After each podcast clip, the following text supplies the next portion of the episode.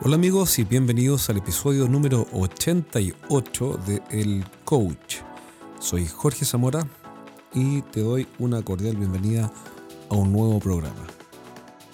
Hoy día vamos a hablar de dos cuestiones extrañas, dos cosas misteriosas. Primero que todo, el fenómeno del Big Data. ¿Qué es el Big Data?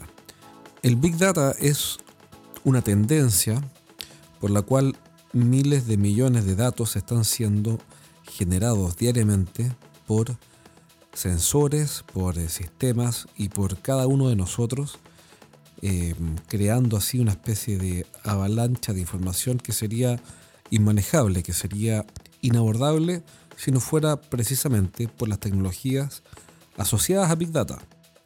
Déjame darte un ejemplo. Acabo de leer una, una noticia que dice que el Ministerio de Salud de nuestro país, de Chile, está creando una base de datos centralizada. Espero que no la usen mal. Me imagino que no la van a usar mal. Bueno, pero ellos declaran que la van a usar bien. Así que hagamos un acto de fe. Eh, a los que crean en Dios, recen un par de María. Pero supongamos que la van a usar bien y no la van a usar para ningún acto de corrupción, ni para vender las bases de datos, ni nada. Entonces, ¿qué es lo que va a hacer el Ministerio de Salud? Va a generar un registro nacional de datos de eh, los pacientes que se atienden tanto en sistemas privados como públicos. ¿Qué es lo que van a generar con todo eso?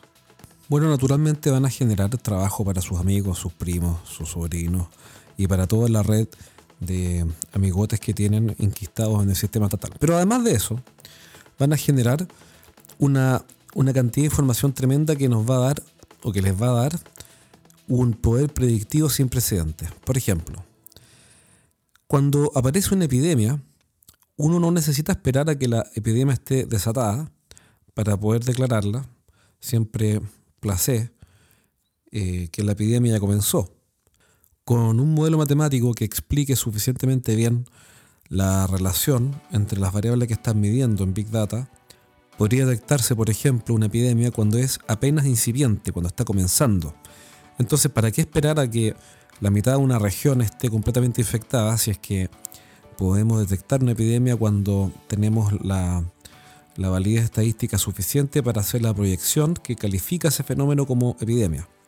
O por ejemplo, podríamos encontrar nuevos patrones eh, de correlación entre distintos grupos de población y sus parámetros. Por ejemplo, una población muestral, me refiero, que está en el sur de Chile y que tiene ciertos rangos de, o ciertos, por ejemplo, ciertos eh, parámetros antropométricos podría correlacionarse con la salud y con las enfermedades que ellos tienen 10, 20, 30 años después. Y eso podría medirse y compararse en función de otras poblaciones muestrales que estén, por ejemplo, en la zona norte del país y hacer proyecciones sobre las enfermedades futuras y por ende actuar de forma proactiva. Por eso es que esto me sorprende porque proactivo y gobierno o proactivo y estatal son en la práctica una especie de antónimos, pero, pero hasta aquí todo dice que sería una forma proactiva de analizar la, mega base de datos de información que se estaría generando para poder eh, usar las tecnologías de Big, de Big, Data, que son básicamente modelamiento matemático, eh, y así lograr proyecciones que nos permitan anticiparnos. y de eso se trata todo. Uno podría usar Big Data, por ejemplo, para medir el tráfico de los autos en una ciudad eh, desde poner sensores, por ejemplo, en algunos lugares, y hacer proyecciones de flujo de tránsito y de tacos y de todo lo que tú quieras con anticipación de manera de optimizar un proceso. Así que Big Data tiene por, eh, su, por definición una serie de alcances que apenas podemos visualizar hoy en día los que no estamos 100% metidos.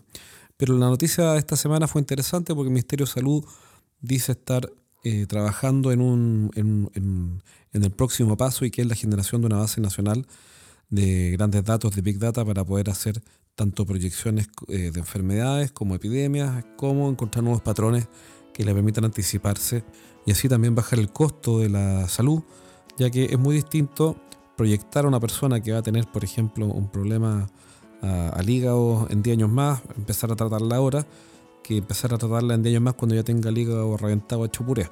Entonces, por todos lados es una buena noticia y esperemos que lo usen eh, bien. Otro, otro caso particular que vi ah, recientemente es de un cliente mío que tiene desarrollado un área de Big Data y mm, están trabajando con bancos para poder levantar eh, esta masa de información y encontrar patrones o correlaciones que mm, permitan, por ejemplo, entender mejor los diferentes clústeres o grupos que hay dentro de las bases de datos en cuanto a carteras de clientes, entender la carterización de los clientes de forma n-dimensional y no solamente como lo hacen hoy día, que es básicamente el estado de pago, en fin, el nivel de deuda, los estados financieros, sino que un montón de otras variables que quizá no están tomando en cuenta y que tomadas en cuenta nos pueden dar luces sobre nuevos segmentos y nuevas oportunidades de negocio eh, para el banco. Lo mismo aplica entonces para tránsito, para clínicas, para exámenes médicos, para análisis estadístico, censos, eh, en fin todas las grandes generaciones de datos que son difícilmente manejables por eh, un usuario y una simple planilla Excel, hoy día están siendo fuente de minería de datos o de data mining para poder encontrar información donde aparentemente no la había. Así que buenas noticias, esperemos que funcione bien y esperemos que, eso se traduzca en menores costos de atención y en cosas más simples como reducir las colas de espera en los consultorios, etcétera. Bueno, eso era la noticia de esta semana y ahora vamos con eh, el programa de hoy de lleno y habla de una restricción mental que si la tienes, aquí tengo algunas ideas para sacártela de la cabeza. ¿Y a qué me refiero? Me refiero a los factores limitantes. ¿Por qué? Porque los seres humanos tenemos una secuencia lógica, natural, por la cual pensamos, luego actuamos y luego tenemos resultados. Es decir, si queremos cambiar el resultado, no podemos cambiar el resultado por sí mismo, al final, como si fuera un fruto, sino que tenemos que cambiar la rama que genera ese fruto. Y esa rama son las acciones. Pero las acciones no se cambian mientras no cambiemos nuestra forma de pensar, que podría ser, por decirlo de alguna forma, el tronco. Y a su vez ese tronco, nuestra forma de pensar, nuestra mentalidad, está formada sobre algunas raíces y esas raíces son nuestras emociones por más que nos jactemos de ser súper racionales y, tratemos de convencer al resto de que somos una especie de, robot, de, de supercomputador de no sé cuántos gigahertz o RAM o lo que sea, eh, la verdad es que somos un mar de emociones que afloran a través de ideas y esas ideas solo lo que hacen es justificar lo que estamos sintiendo, si sentimos miedo, si sentimos ansiedad, si sentimos odio, sentimos agresividad, etcétera sentimos armonía, sentimos simpatía. Eh, todo eso va a aflorar a través de pensamientos.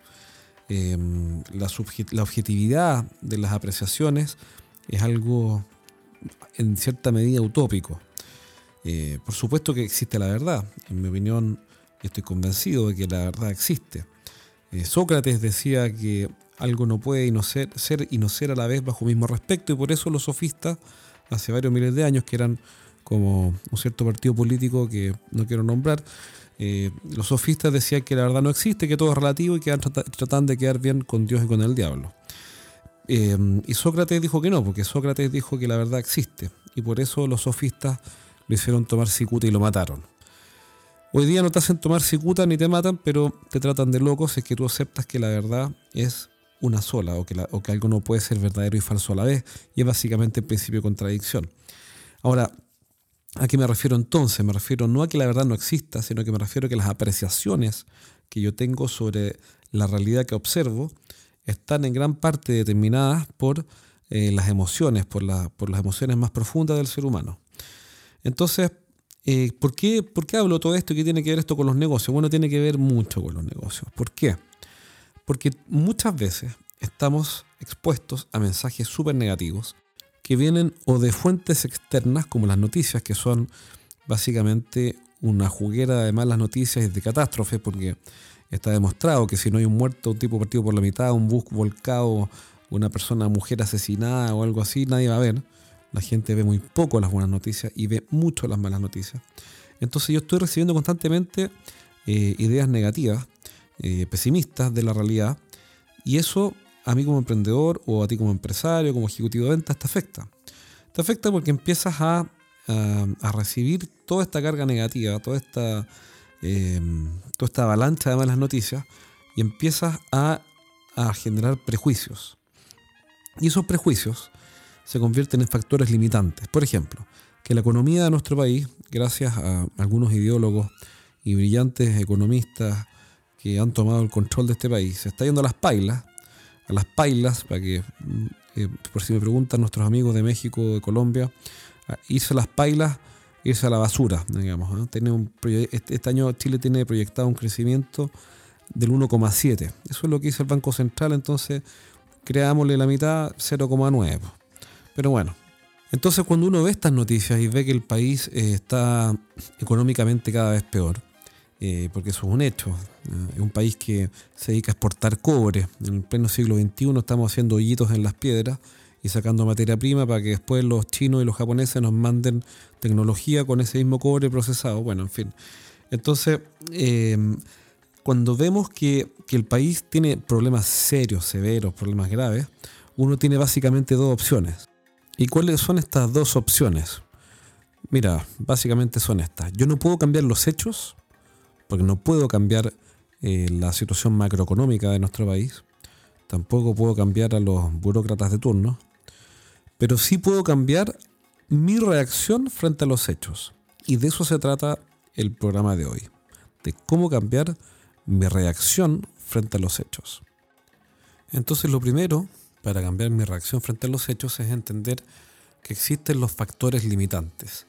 ¿Qué son los factores limitantes? Son ideas que yo me metí en mi cabeza o que alguien me metió en la cabeza y yo lo permití, que son falsas y que son eh, presunciones o prejuicios eh, sobre mi desempeño, sobre mi futuro, sobre mi negocio, sobre los clientes, sobre las ventas, sobre la economía o sobre cualquier aspecto relevante que tenga que ver en este caso y, lo, y este podcast es lo que nos convoca sobre los negocios.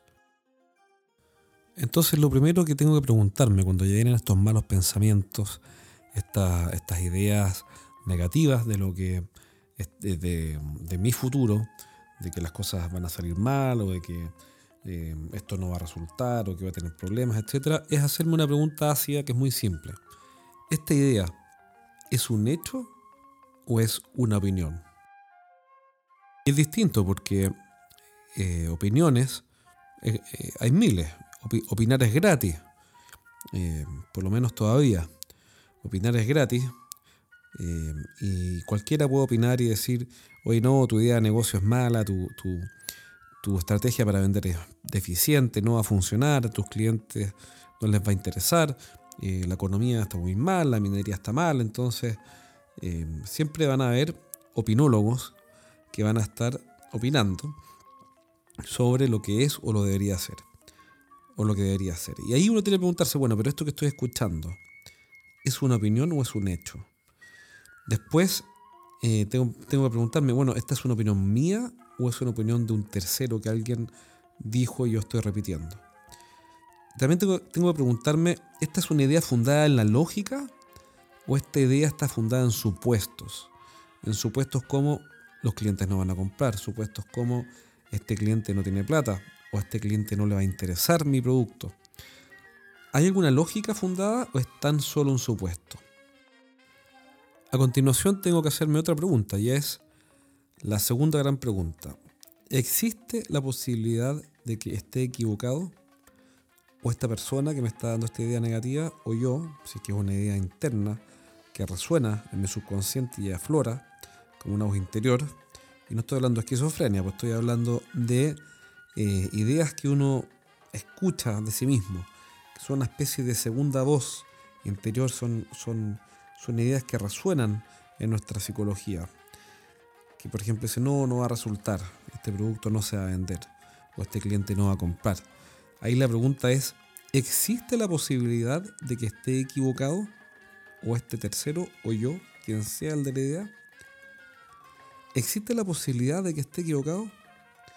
La tercera pregunta que tenemos que hacernos es lo siguiente, es, ¿diría yo lo mismo si se tratara de otra persona? Fíjate que interesante, porque si, alguien dice, no, es que mira, este producto no lo voy a poder vender porque eh, la economía está muy mal, entonces eh, no voy a poder venderlo. Si esto lo dijera otra persona, ¿qué le diría yo? ¿Le diría sí, nadie te lo va a comprar? ¿O le diría, mira, depende mucho de la estrategia que utilices, si bien la situación es importante, pero la estrategia es determinante y siempre que hay un problema en oportunidad. O yo le diría sencillamente, si tienes razón, no va a resultar. Hazte esa pregunta. ¿Diría lo mismo yo si se tratara de otra persona? Y por último, la cuarta gran pregunta que tenemos que hacernos cuando tenemos estas ideas que son verdaderos factores limitantes es ¿por qué sigo creyendo esto si no es racional? Es decir, si no tengo razones fundadas para pensar lo que estoy pensando, ¿por qué sigo creyendo esto? Y eso es entrar ya en el plano de las emociones, en el plano de los temores, en el plano más profundo del ser humano. Pero el solo hecho de, de hacer este ejercicio, de hacernos cuatro preguntas que son, ¿esto es un hecho o es una idea? ¿O es una idea fundada en la lógica o en un supuesto? Segunda pregunta, ¿Existe la posibilidad de que esté equivocado? La tercera, ¿daría lo mismo si se tratara de otra persona? Y la cuarta, ¿por qué sigo creyendo esto si no es racional? Estas cuatro preguntas, el solo hecho de hacerlas, van a sacarnos de nuestra cabeza el 90% de las ideas preconcebidas, pensamientos negativos y supuestos eh, negativos que tenemos muchas veces asumidos como ciertos, por los cuales nos cerramos a las posibilidades. Y ahí está el tema de fondo. Cada vez que yo le doy el espacio a las preguntas, y a las, no las preguntas, perdón, sino que a las afirmaciones negativas, a las ideas negativas, em, lo que estoy haciendo es privarme de oportunidades de negocio solo porque alguien, un tercero o yo, asumimos como cierto em, que las cosas no van a funcionar y que el futuro va a ser peor que el presente. Entonces, hazte estas cuatro preguntas y desintoxica tu mente de los malos pensamientos, pensamientos negativos y como dije en un programa anterior, si te empiezas a dar cuenta de que hay alguien en tu equipo, en tu familia, en tu oficina, que está constantemente preocupándose de convencerte a ti o a otros de que las cosas no van a funcionar, échalo de inmediato, despídelo en el acto, esa es mi sugerencia. O si es un familiar, arranca. Yo ya lo hice, eh, hay como tres o cuatro familiares que son así. Claro, si tú les preguntas por mí, eh, no se le ponen los ojos llorosos ni les tirita la pera de emoción. Eh, para Navidad nunca me han mandado ni un WhatsApp, ni una tarjeta de Navidad, ni nada por el estilo. Eh, cuestión que te digo honestamente no, no, es grave. Pero que he ganado, he ganado mantenerme lejos de las personas que son succionadores de energía y que están predicando siempre malas noticias y desincentivando a los innovadores, a los que quieren cambiar las reglas del juego, a hacer su negocio y hacerlo crecer y expandirlo más allá de los límites o de los factores limitantes autoimpuestos por ellos o por otros. Espero que este podcast te haya servido para reflexionar y hacer el ejercicio mental de hacerte estas preguntas cuando tengas esos, esas ideas o factores limitantes que empiezan a aflorar en tu mente. Recuerda que toda esta información y mucho más está en estrategiasdeventa.com. Estrategiasdeventa.com, desde donde puedes descargar los primeros tres capítulos de mi libro los siete pecados de los ejecutivos de venta, cómo vender más dejando de cometer errores. Ya lleva muchísimas descargas, te animo a que lo hagas, es completamente gratis, son tres capítulos que son los mejores en mi opinión, donde vas a encontrar una guía práctica paso a paso para mejorar tus ventas usando técnicas de venta consultiva y algunas otras ideas y conceptos que agregué y que creo que pueden ser de gran utilidad. Te envío un abrazo desde Santiago de Chile y nos vemos pronto en un próximo episodio de El Coach.